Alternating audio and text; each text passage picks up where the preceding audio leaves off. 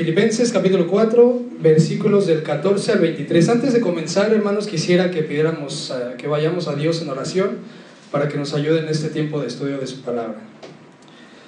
Padre eterno, te damos gracias por tu amor, tu misericordia que has mostrado hacia nuestras vidas, en que nos has dado vida por medio de tu Hijo, nuestro Señor Jesucristo, en que estando lejos de ti, separados, sin esperanza, nos has llamado a la reconciliación contigo, a poder disfrutar de una eternidad contigo y estar completamente deleitosos, deleitándonos completamente en ti, por quien tú eres. Gracias por mostrarnos a tu vida, a nuestra vida.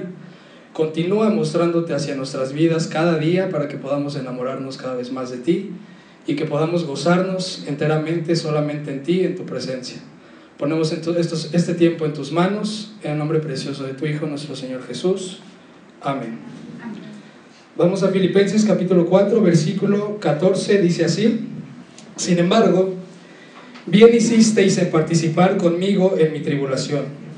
Y sabéis también vosotros, oh filipenses, que al principio de la predicación del Evangelio, cuando partí de Macedonia, ninguna iglesia participó conmigo en razón de dar y recibir, sino vosotros solos. Pues a una Tesalónica me enviasteis una y otra vez para mis necesidades no es que busque dádivas, sino que busco fruto que abunde en vuestra cuenta. Pero todo lo he recibido y tengo abundancia, estoy lleno, habiendo recibido de Pafrodito lo que enviasteis, olor fragrante, sacrificio acepto, agradable a Dios.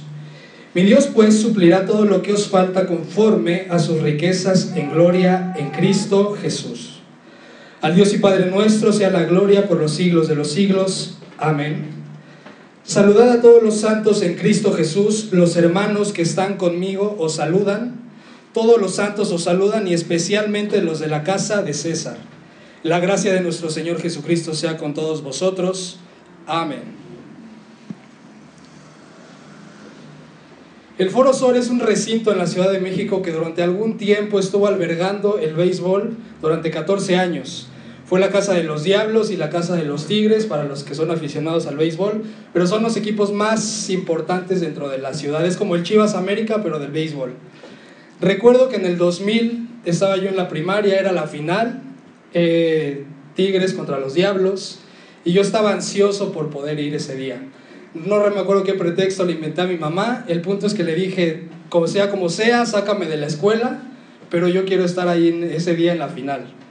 Mi mamá se las arregló, ese día no fue a trabajar y pues sí, me, cumplió el deseo, fue por mí, le habló con el director, quién sabe qué le, qué le dijo, no me acuerdo.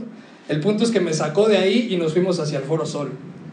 Llegamos, yo estaba muy emocionado de que iba a haber la final entre los Diablos y los Tigres. Era un día anhelado para mí que llegara. Total que llega, llegamos ese día al estadio, tengo yo mis palomitas, tengo mi playera de los Tigres, mi banderita, estaba todo listo para que empezara el partido ese día, pero empiezan a escucharse unos truenos. Se escuchan los truenos y se viene un aguacerazo espantoso. Toda la gente estaba enojada porque para llegar al Foro Sol era muy complicado, tenías que caminar como 15 minutos. Llegamos ese día y todo, todo era el día que yo estaba esperando y se arruinó por la lluvia. Anuncian por las bocinas que el juego había sido cancelado. Al otro día era imposible que yo faltara otra vez a la escuela, ya lo había logrado una vez, el director no me iba a dar permiso dos veces de faltar a la escuela, entonces yo sabía que el día de mañana no iba a estar ahí en la final de los Tigres contra los Diablos. Pero a pesar de eso, sucedió lo que nadie, lo que nadie, ni yo mismo me imaginaba. Esa zona que se ve ahí es una zona de que no estaba techada, solamente estaba techada la de los Diablos. Entonces, como yo le iba a los Tigres, estaba en esa parte, me voy hacia la zona de los Diablos y no sé cómo, cómo fue, el punto es que acabamos a nivel de cancha y acabé con los jugadores de los Tigres eh, y, me regalaron una pelota, les dije que yo era su fan y esa pelota aquí la traigo, se las traje para enseñárselas. El 9 de agosto del 2000 me firmaron esta, esa pelota y es un día que yo jamás olvidaré y estoy seguro, y porque vi a personas que es un día que también jamás olvidarán, pero por lo malo, porque estaban enojadísimos de que el partido se había cancelado. A veces así es nuestra circunstancia en la vida y así lo vemos en Pablo. eh, yo estaba regocijado, pero había gente molesta, había gente triste, había gente que estaba enfadada de que, de que se hubiese cancelado el, el partido. Y es por eso, es, esa palabra es, es el título del sermón de esta tarde que se llama exultación en Cristo. Hay dos tipos de, circunstancias a las que nos encontramos, o nos amargamos ante las situaciones, o vemos el, el, lado bueno y nos gozamos en eso. Para mí fue todo, para mí fue todo tener esa pelota y traérmela, que hasta el día de hoy la conservo, pero había gente que estaba amargada. Ese no era el caso de Pablo, que mostraba, a pesar de estar ya encarcelado en, cuando escribe la carta a los filipenses, él parecía que estaba en una fiesta, parecía que estaba en Disneylandia, porque no, con lo que vamos a ver a continuación en su palabra, no vemos que estuviera triste, amargado, sino todo lo contrario. Y esa, eso le podemos decir como exultación. Estuve buscando en el diccionario y para que les quede un poco más claro, a ver si les puedo ayudar. La palabra exultación significa, de acuerdo a lo que, estaba encontrando, significa acción y efecto de exultar. ¿Quedó claro? Acción y efecto de exultar. A veces los diccionarios te confunden más de lo que te lo aclaran, pero no, no me puede quedar con esa definición y busqué otra que es Metemos en un combo, en una caja, lo que es alegría, regocijo, satisfacción, gozo y complacencia y tenemos exultación. Y ese es el punto principal de este sermón en esta tarde, que es que Dios quiere que vivamos la exultación que nos da amarlo plenamente cualquiera que sea nuestra circunstancia. En esta tarde vamos a ver tres puntos Número uno, exultación por la iglesia. Número dos, exultación en Cristo. Y número tres, exultación en comunidad. Empezamos con el punto número uno, exultación por la iglesia, todos en sus Biblias, versículo 14, que dice así. Sin embargo, nos detenemos ahí. ¿De qué viene hablando Pablo? En los versículos anteriores habla de este famoso versículo de todo lo puedo en Cristo que me fortalece. Pero no está hablando de un todo lo puedo como un amuleto, sino de la situación específica en la que él se encontraba. Él estaba encarcelado y decía, sé, vivir en cualquiera que sea mi situación, sea en pobreza o sea en abundancia, todo lo puedo en Cristo que me fortalece. Mi, mi, ancla no está en mis circunstancias, sino en Cristo. En ese contexto se encuentra el apóstol, el apóstol Pablo. Entonces no dependía su estabilidad de finanzas, de, economía, de salud, sino de estar en Cristo. Y eso es lo que vamos a ver a lo largo de este sermón. Continuamos en la parte B de este versículo, dice así, pero bien hicisteis en participar conmigo en mi tribulación. Esta palabra tribulación habla de que Pablo, sin lugar a dudas, estaba pasando por dificultades. Pero, en eh, número uno, reconoce su tribulación, no dice todo está bien, este, me la estoy pasando súper bien, sino reconoce que hay una tribulación, reconoce que la estaba pasando mal, no finge la victoria. ¿Han escuchado ese tipo de, de personas que les dices, ¿cómo estás? Bien, en victoria. Pablo no. Pablo reconocía que la estaba pasando mal, que tenía tribulación, pero no se queda ahí. Vamos a ver más adelante lo que él nos dice.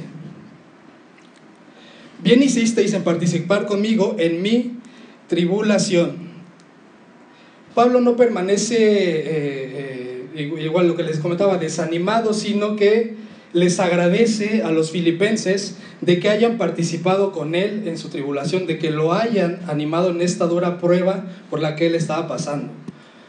Continuamos con el versículo 15, está en sus pantallas o en sus Biblias si las tienen, y dice así, y sabéis también vosotros, oh filipenses, al principio de la predicación del Evangelio, cuando partí de Macedonia, que dice, todos me apoyaron, ¿qué dice? Ninguna iglesia participó conmigo en razón de dar y recibir, sino, ¿qué dice? Vosotros, solos. Sin duda Pablo le estaba yendo muy mal, nadie lo había apoyado en esa situación, más que, dice él, los filipenses, solamente ustedes. Está hablando de problemas, Pablo estaba envuelto en una serie de circunstancias terribles, estaba encarcelado, si leemos el libro de los hechos vemos que les pegaban, los golpeaban, la estaba pasando mal. O sea, Pablo realmente la, estaba, cuando está escribiendo esto, le estaba sufriendo, como, como dicen, ¿no? Y, vemos que los problemas no son sinónimo de bendición, porque muchas veces así, así se piensa, que si no tienes problemas, estás bien, Dios está bien contigo. Pero si tienes problemas, eso es un síntoma de maldición y vemos que no es así. Pablo estaba pasando por situaciones complicadas, por situaciones adversas, pero vemos que había, y él lo, lo, pone aquí inspirado por el Espíritu Santo, no se le olvida, que los filipenses habían participado con él. Habían participado con él y no, no habían permanecido distantes de él, no habían permanecido apáticos. ¿Qué tal nosotros? Nosotros tenemos misioneros en el estado de Guerrero y son personas que, como Pablo, en diferentes circunstancias están fuera de su casa, fuera de, bueno, o en circunstancias adversas, en una zona a la que nosotros no podemos ir. ¿Y qué tal nosotros? ¿Sí, sí hay apoyo de nuestra parte o permanecemos apáticos como todas las iglesias aparte de Filipenses? Solamente Filipenses fue la única iglesia que lo apoya y todas las demás le dan la espalda. ¿Qué tal nosotros? Tenemos, insisto, tenemos tres misioneros y de qué manera nos relacionamos con ellos. Son personas que tienen necesidades espirituales, no solamente materiales. Qué bueno que les mandamos recursos materiales, pero alguna, una pregunta que tengo es, ¿has hablado con ellos el último mes? ¿Has orado? Y si no has hablado con ellos, ¿has orado por ellos en este último mes, en esta semana? Es, es algo que, que, debemos de, tener en cuenta, ¿no? Vemos que es importante para Cristo su causa, su evangelio y aquellos hombres que Él comisiona para que cumplan esta obra. Entonces, no seamos apáticos con quienes están cumpliendo esta labor, predicando el evangelio en lugares donde nosotros no podemos ir. Ellos son personas que tienen eh, dificultades, que tienen problemas, que tienen batallas contra el pecado. Entonces, te animo, les animo, iglesia, que estemos orando por nuestros misioneros de guerrero. Y para, ver lo que, lo que Pablo, a lo que Pablo se refería de que solamente los filipenses habían hecho, nos vamos a 2 Corintios capítulo 11, versículo 9. Segunda carta a los Corintios capítulo 11, versículo 9. Y dice, y cuando estaba entre vosotros, si no lo tienen, véanlo en las pantallas, y cuando estaba entre vosotros tuve necesidad, a ninguno fui carga, pues lo que me faltaba lo suplieron los hermanos que vinieron de Macedonia. Cuando dice los hermanos que vinieron de Macedonia se refiere a los filipenses. los filipenses eran era una provincia dentro de la región de Macedonia, entonces estaba, está refiriéndose aquí a los, a los filipenses. Otro, otro texto que vemos es 2 Corintios 8 del 1 al 5, igual si no lo tienes, ven en las pantallas, dice así, Asimismo, hermanos, os hacemos saber la gracia de Dios que se ha dado a la iglesia, ¿de dónde? De Macedonia, de esa parte eran los filipenses. Que en grande prueba de tribulación, la abundancia de su gozo y su profunda pobreza abundaron en riquezas de su generosidad. Pues doy testimonio de que con gran agrado han dado conforme a sus fuerzas y que dice, y aún más allá de sus fuerzas pidiéndonos con muchos ruegos que les concediésemos, pidiéndonos con muchos ruegos, ahora sí están las pantallas, que les concediésemos el privilegio de participar en este servicio para los santos. Y no como lo esperábamos, sino que así mismo se dieron primeramente al Señor y luego a nosotros. ¿Por quién? Por la voluntad de Dios. Pablo no lo olvida. Pablo no lo olvida y te aseguro que, que en nuestro contexto, nuestros hermanos que tenemos en Guerrero tampoco olvidarán que tengas contacto frecuentemente con ellos. Y si no puedes, ora por ellos, pero no permanezcamos apáticos ante quienes están proclamando el Evangelio. Tenemos a nuestros misioneros, pero también tenemos otro, otro pilar en esta iglesia que Dios nos ha dado y quién es nuestro pastor. Que estemos constantemente orando por ellos, iglesia, porque esta no es su obra, que pueda haber desánimo, puede haber dificultad. Por ello necesitan de nosotros, de nuestro cuidado, de nuestras oraciones, para que les fortalezcamos con el amor que se encuentra en Cristo. Amén. Eh, y, veamos esta, esto, nos sigue hablando Pablo de su, del apoyo que recibió por parte de los filipenses. Eh, ¿Cuántas veces lo hicieron los filipenses? Versículo 16 dice, pues a una Tesalónica me enviasteis una vez nada más, una vez y le dijeron nada más una vez, Pablo, y ahí arréglatelas como puedas. No, dice, me enviasteis una y otra vez para mis necesidades. Pregunta, ¿Pablo le interesaba solamente que le suplieran sus necesidades? ¿Solamente quería dinero Pablo tal cual o meramente? La respuesta es no, y vamos a ver lo que dice Pablo en, en el versículo 17. Dice, no es que busque dádivas, no me interesa el dinero, que me, que me den dinero meramente, sino que busco fruto que abunde en vuestra cuenta. Pablo les está insistiendo, no, no piensen que yo solamente quiero dinero, sino estoy buscando fruto de ustedes. ¿A qué tipo de fruto se refiere? Vamos a Gálatas, capítulo 5, versículos del 22 al 23. Dice así, están las pantallas. Mas el fruto del Espíritu es, díganlo conmigo, amor, gozo, paz, paciencia, benignidad, bondad, fe, mansedumbre, templanza. Algunos ya hasta se lo saben de memoria. A ese tipo de frutos estaba refiriendo Pablo. Pablo no le interesaba solamente el dinero, ese no era el objetivo por el cual pedía la ayuda a los filipenses. Y lo vemos a lo largo de la carta, Filipenses capítulo 1, versículos del 9 al 11 Pablo constantemente estaba orando por los filipenses para ello, para que abundaran en el fruto de, Cristo. Vamos a leerlo. Pablo no tenía su mente en el dinero y vamos a verlo.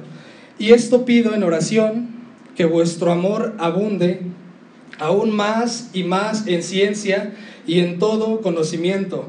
Esa era su oración de Pablo, que su amor abundara en ciencia, ¿en qué, en qué ciencia? ¿En ciencias naturales, física, química?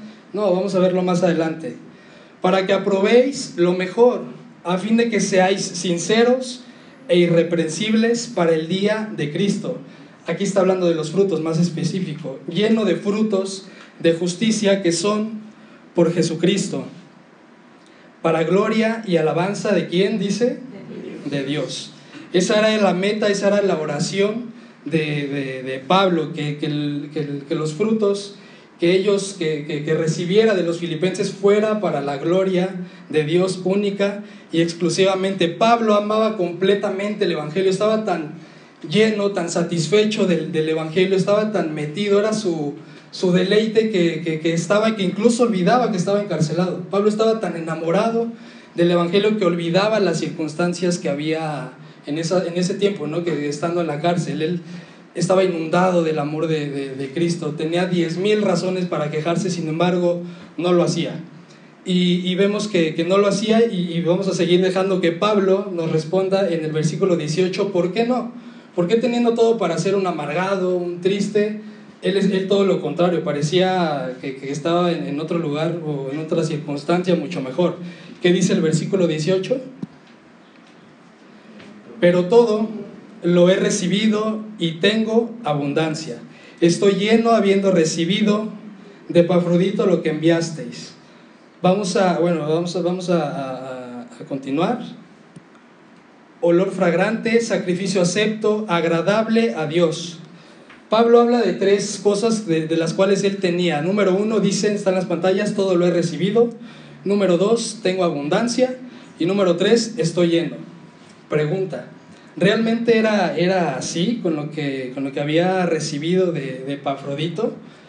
Eh, Epafrodito era el intermediario entre Pablo en la cárcel de Filipos, y entre Pablo en, Roma encarcelado y entre la iglesia de los filipenses. Este Epafrodito, perdón. Epafrodito era el, el mensajero entre estos, entre estos dos, ¿no? Entonces, realmente era así, realmente Pablo estaba, estaba, tenía todo, tenía abundancia, estaba lleno, Pablo estaba en la cárcel. O sea, veamos a, Epafrodito, les voy a poner un ejemplo. Eh, no es por ser presumido, pero la, cuando hacen la despensa ahí en la casa que me marcan mis papás, nosotros vivimos en un segundo piso. Baja, cuando me dicen que baje por la despensa, no es, igual insisto, no es por presumir, pero pues yo aguanto 50 bolsas en, en cada mano. O sea, es mucha, es mucha la fuerza que yo tengo, entonces, eh, no es por presumir, les estoy diciendo no es por presumir, pero yo aguanto 50 bolsas. El punto, y me canso, o sea, es algo cansado realmente y son dos pisos. Entonces, ¿cuánto les gusta que le pudo haber llevado Epafrodito? O sea, siendo un hombre, no, la Biblia no nos dice y Pablo no nos dice si eran más hombres. Solamente Epafrodito fue el que llevó lo que le llevó a, Pablo. Entonces, ¿cómo puede ser posible que, que Pablo diga, tengo todo, tengo abundancia, estoy lleno, cuando solamente una persona fue a, por lo que le mandaron los filipenses, ¿no? Pero veamos el gozo que, hay en Pablo de, con la iglesia. O sea, Pablo está maravillado con la iglesia, así le hayan mandado solamente un racimo de, de, plátanos, Pablo con eso estaba encantado, decía, todo lo tengo, tengo abundancia, estoy lleno, esto no es normal. Esto, este sentimiento no es normal y es lo que, lo que vemos a lo largo de toda, la, de toda la carta y lo que vemos en una persona que ha encontrado a Cristo. Seguimos con, el, con, con la parte B de este, de este versículo, 18b, y cómo es que, que, lo enviaron, cómo es que Pablo describe esa, e, ese, ese envío que le habían hecho los filipenses, lo describe número uno como, que dice olor fragrante, número dos, sacrificio acepto, y número tres, agradable a Dios. Esta es una descripción, insisto, de lo que, del, cómo recibió Pablo lo que le habían enviado los filipenses. Él estaba encantado, muy mucho poco, eso no le interesaba a Pablo, sino la cuestión de dar por parte de la iglesia de Filipos. Él sabía que Filipenses era una iglesia pobre, todo lo contrario a Corinto. Filipenses era una iglesia extremadamente pobre, estaba en completa pobreza. De eso era de lo que se gozaba Pablo. Él decía, a pesar de su escasez, me apoyaron y me enviaron por amor del Evangelio y por amor de mí. Entonces, nosotros hacemos lo mismo cuando ofrendamos, sea lo que demos, sea poco, sea mucho, es con ese mismo gozo o es con, con, con la idea de que pues esto me, esto me quedó o a la mera hora este, 200, no, pues traigo 20, 10 para las quesadillas, 10 a la mera hora, no, o sea, eso es algo que, que vemos que, que, está pensado desde antes y es un acto de amor, no de solamente dar por dar. Es decir, sí, Pablo toma y arréglatela, sino es un acto de la iglesia hacia Pablo. Y Pablo se gozaba de ello, esa era la exultación de Pablo, ya vimos el concepto de exultación. Pablo tenía exultación de, de esas manifestaciones de amor de la iglesia, pero era la pregunta, ¿era la, era la iglesia el, la fuente por la cual Pablo tenía exultación? Vamos a ver más adelante, es la parte número 2 y dice exultación en Cristo versículos 19 y 20. Veamos el versículo 19, está en las pantallas y dice, mi Dios. Veamos esta, esta frase sencilla pero profunda a la vez, donde Pablo dice, mi Dios. Eh, habla de una relación personal que tenía Pablo con Dios. Él no se refería a Dios, has escuchado esto de Dios, de Diosito, el cosmos, la madre naturaleza, el, el, gran, el gran creador. Yo he escuchado a muchísimas personas referirse así, pero están hablando en abstracto, no, no habla de que no tienen una relación, un conocimiento de quién están hablando, pero Pablo dice, mi Dios, un Dios que yo conozco, que sé quién es, que me conoce y que por su amor y por su gracia me ha salvado, me ha sacado de lo vil, de la pobreza espiritual en la que estaba y me ha puesto en las riquezas espirituales de Cristo. Ese era el gozo que tenía Pablo y esa era la, razón de tanto amor que tenía él y que lo expresa en estas palabras donde dice mi Dios. Mi Dios pues, más adelante sigue diciendo, mi Dios pues suplirá todo lo que os falta conforme a sus riquezas en gloria en Cristo Jesús. Suplirá todo conforme a sus riquezas en gloria en Cristo Jesús. Riquezas, insisto, de, de qué hemos estado venido hablando, de cuestiones espirituales o materiales. Cuestiones espirituales, Pablo lo, lo viene manejando así, yo busco fruto de ustedes, riquezas en gloria en Cristo, desde luego que no se está refiriendo a cuestiones materiales, sino a riquezas espirituales en Cristo Jesús. Ahora, esta riqueza se encuentra en todos, ¿Esta riqueza es para todos? Sí y no, porque hay una cláusula, la vemos al final del versículo 19, Él os suplirá todo lo que os falta conforme a sus riquezas en gloria, no como al mundo dice que son las riquezas, que es carros, dinero, eh, eh, viajes, no, no, de eso no está hablando Pablo, sino dice conforme a las riquezas en gloria, ¿qué dices? Ahí está en amarillo subrayado, en Cristo Jesús, esa es la cláusula, en Cristo, esa es la condición, en Cristo, no es de alguna manera para todos, sí es para todos, pero para todo aquel que se arrepienta y vaya a Cristo en arrepentimiento y fe, no para los incrédulos. Veamos en, el, en Romanos 9, capítulo, capítulo 9, perdón, versículo 23. Romanos capítulo 9, versículo 23, está en las pantallas y dice, hablando de las riquezas a las que se refiere, a las de las que viene hablando, de las que habla Pablo en, todas sus, en sus cartas, para hacer notorias las riquezas de su gloria, las mostró para con los vasos de misericordia. En el contexto está hablando de vasos para ira y vasos para gracia. Unos reciben ira, otros reciben misericordia y gracia. A ese tipo de riquezas se está refiriendo Pablo. Vasos de misericordia que él preparó de antemano para gloria. Pablo sigue hablando y siempre está hablando de cuestiones espirituales. Otro ejemplo, Efesios 1, capítulo 7, está en sus pantallas. Y dice, en quien tenemos redención por su sangre, hablando de Cristo, el perdón de pecados según las riquezas de quién? De su gracia. Atención con estas palabras, riquezas de su gracia. No perdamos de vista de qué está hablando Pablo. Continuamos con el versículo 19 de Efesios, Efesios 4, versículo 19. Y dice así, mi Dios pues suplirá todo lo que os falta conforme a sus riquezas en gloria en Cristo. Esa es una riqueza, riqueza sin fin. Dice, Cristo os suplirá de sus riquezas en gloria. Para nuestro concepto quizá de riquezas es muy limitado. Por ejemplo, en México alguna vez todos hemos escuchado esa parte de del narco, ¿no? Que llega a un restaurante y dice, apaguen todos sus celulares o guárdenlos, que esta, esto va por mi cuenta. ¿Alguna vez han escuchado esa historia? Muy famosa en, México. Y eso de qué habla, de prosperidad, de abundancia, de dinero, de generosidad, de riqueza profunda, que no tiene problema en decirles a todos, esta vez la, la cuenta va por mí. Pero aún así haga eso el narco, a pesar de que tenga mucho dinero, su cuenta se ve mermada. Así sean millones, si nos ponemos a contar los días que nos tardemos, va a llegar al punto donde digamos, hasta aquí llega. Este es el fin de la riqueza de, de cualquier narco, del Chapo, del Pablo Escobar, quien sea tienen un, fin, con, Dios no pasa, no pasa igual. O sea, Dios puede dar misericordia, puede dar gracia, puede dar riqueza tras riqueza tras riqueza, y no es que vaya mermando su, cantidad total de riqueza, al contrario, su riqueza es infinita, no tiene fin. Entonces, aprendamos a descansar en, esta, en, esta, en, estas palabras que nos, habla, que nos habla Pablo.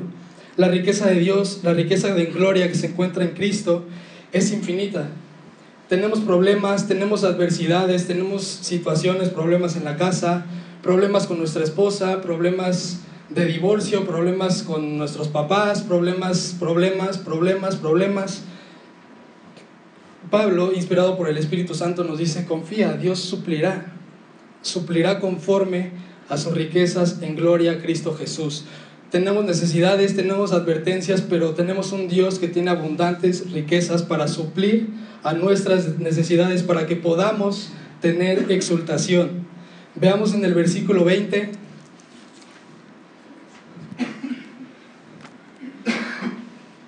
Lo, que, lo, de, lo de lo que continúa hablando el apóstol Pablo y dice, al Dios y Padre nuestro sea gloria por los siglos de los siglos. Amén. ¿Cuál es la respuesta de Pablo? Vemos número uno, alabanza.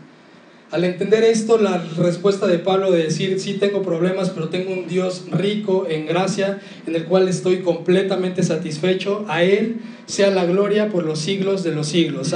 Se, se desborda de alabanza hacia Dios y muestra entendimiento de quién es Él de, que hay una relación, de que lo conoce, de que, de, que no, no, es alguien desconocido para él, sino que él sabe en quién ha creído y en el poderoso Dios y en el Dios glorioso y de tantas riquezas que, que, puede, que puede, encontrar en, en, Cristo, en unas riquezas que son sin fin. Veamos en, el, en la parte número 3 de exultación, no, perdón.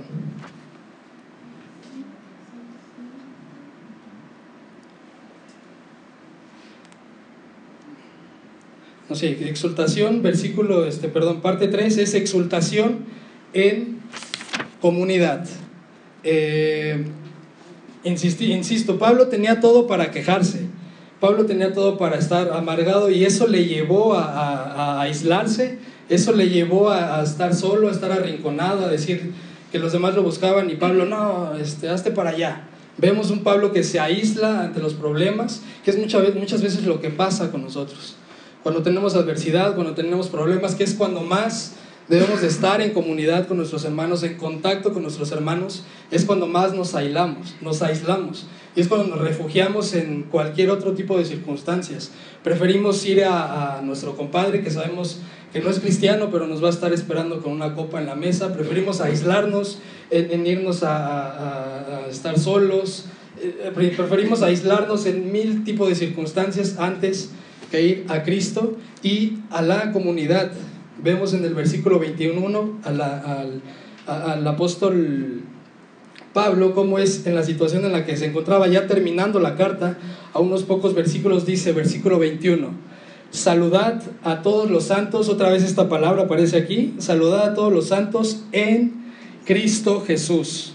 Los hermanos que están conmigo os saludan. Esto nos da un principio. Pablo estaba en comunidad.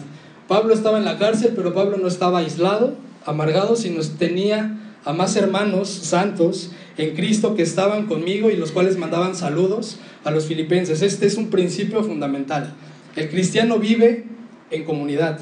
En la iglesia tenemos comunidades misionales. Si aún no estás inscrito, acércate con nosotros, pide informes. Pero el cristiano no puede permanecer aislado cuando hay problemas, cuando hay adversidades en su vida. Necesita estar en comunidad y vemos a Pablo que estaba en comunidad a pesar de estar en la cárcel, tenía hermanos con los cuales él, él se fortalecía versículo 22. Dice, todos los santos os saludan, hablando de las personas con las que estaba, y especialmente los de la casa de César. ¿A qué se refiere esto? Es otro principio que encontramos en su palabra y es que Pablo predicaba el Evangelio. Pablo estaba inundado de amor por el Evangelio, incluso no solamente a los presos les predicaba, sino que les predicaba a los de la casa de César.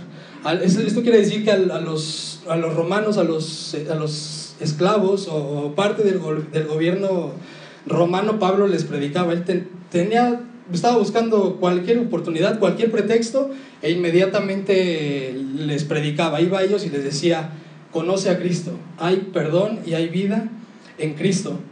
Es muy conocida la, anécdota del, misionero del Titanic, que cuenta que, estaba ya por hundirse ese, barco y John Harper, si no mal recuerdo se llama, llega, llega ya se, estaba hundiendo y había otra persona como a 10 metros de él y lo que Harper le grita es, ¿eres salvo? El otro estaba salvando, estaba desesperado por no hundirse y Harper insistía, ¿eres salvo? No, no lo escuchaba hasta que por fin se logran acercar. Harper se acerca a esta persona y le predica. Le predica y este hombre le dice, no, no soy salvo. Le dice, arrepiéntete, hay reconciliación en Cristo. Posteriormente Harper muere, a esta persona la pueden salvar y es un testimonio que hasta hoy en día es conocido de que fue el último convertido de John Harper. Eso de que habla de amor, de pasión por el Evangelio, de que has entendido el Evangelio. Si has entendido el Evangelio, lo hablas a otros. Si no has entendido el Evangelio, no puedes hablarlo a otros porque primeramente tú no estás siendo maravillado por ese Evangelio, por eso permaneces callado, porque no ha sido resplandeciente plenamente en ti en Pablo era totalmente resplandeciente, resplandeciente y vemos que lo predicaba aún en la casa de César. Esto es maravilloso. Finalmente en el versículo 23, entonces vimos punto número uno, Pablo vivía en comunidad y punto dos, punto número dos, Pablo aprovechaba cualquier circunstancia para predicar el Evangelio. ¿Cómo cierra Pablo esta maravillosa carta encarcelado en la iglesia de Filipos? con un concepto que viene hablando durante todas sus cartas y de lo cual él estaba totalmente lleno y maravillado. Dice versículo 23, la gracia de nuestro Señor Jesucristo sea con todos vosotros. Amén. Para Pablo no había cosa más maravillosa y para cualquier persona que encuentra a Cristo, que se muestra, que se muestra a Cristo a su vida, que te saca de tu pobreza espiritual y que te da la reconciliación, algo que jamás hubiésemos podido lograr nosotros por nuestros propios medios, viene Dios y te saca. Viene Dios y te saca de tu pobreza espiritual, de tu, de tu vida miserable, de una vida totalmente apartada y te lleva hacia Él con sus lazos de amor. ¿Por qué? Por su gracia y por su amor. De eso estaba totalmente lleno Pablo y esa es la oración que, que yo tengo para, para todos ustedes el día de hoy, que cada vez la gracia sea más en sus corazones y puedan enamorarse plenamente de Cristo. ¿Cómo podemos concluir este sermón? Con el punto principal. Dios quiere que vivamos la exultación que nos da amarlo plenamente, cualquiera que sea nuestra circunstancia. Nos vaya bien, nos vaya mal, sea cual sea, llegue una enfermedad, llegue pobreza, lleguen aflicciones, que podamos tener exultación plena en Cristo, que vayamos a la fuente que tiene abundante riqueza para que podamos encontrar paz y tranquilidad a su lado, y no solamente ahora, sino por toda la eternidad. Vamos a orar. Pablo, te, Padre, perdón, te, te damos gracias por tu hermosa palabra, por haberte manifestado en nuestras vidas y que podemos tener exultación en ti. Que hay problemas, si te tenemos a ti tenemos todo. Si todo va bien, no nos duele ni, ni siquiera nada, no nos duele ni un cabello, pero te tenemos a ti, todo está bien. Lo trágico es, la, la tragedia es que no te tengamos a ti, esa es la realmente tragedia. Quizá estemos maravillados por nuestros problemas, creamos que no hay un problema más grande que el que tenemos en este momento, pero si te tenemos a ti, tenemos absolutamente todo, por ahora y por toda la eternidad. Gracias te damos por tu palabra, gracias por la oportunidad que nos das de conocerte, por darnos de tu gracia, de tu amor y que podamos encontrar exultación plenamente en ti. Ayúdanos, Padre, a enamorarnos cada vez más de ti y a estar completamente satisfechos en ti y en tu palabra. Porque te lo pedimos en nombre de tu precioso Hijo, nuestro Señor Jesús. Amén.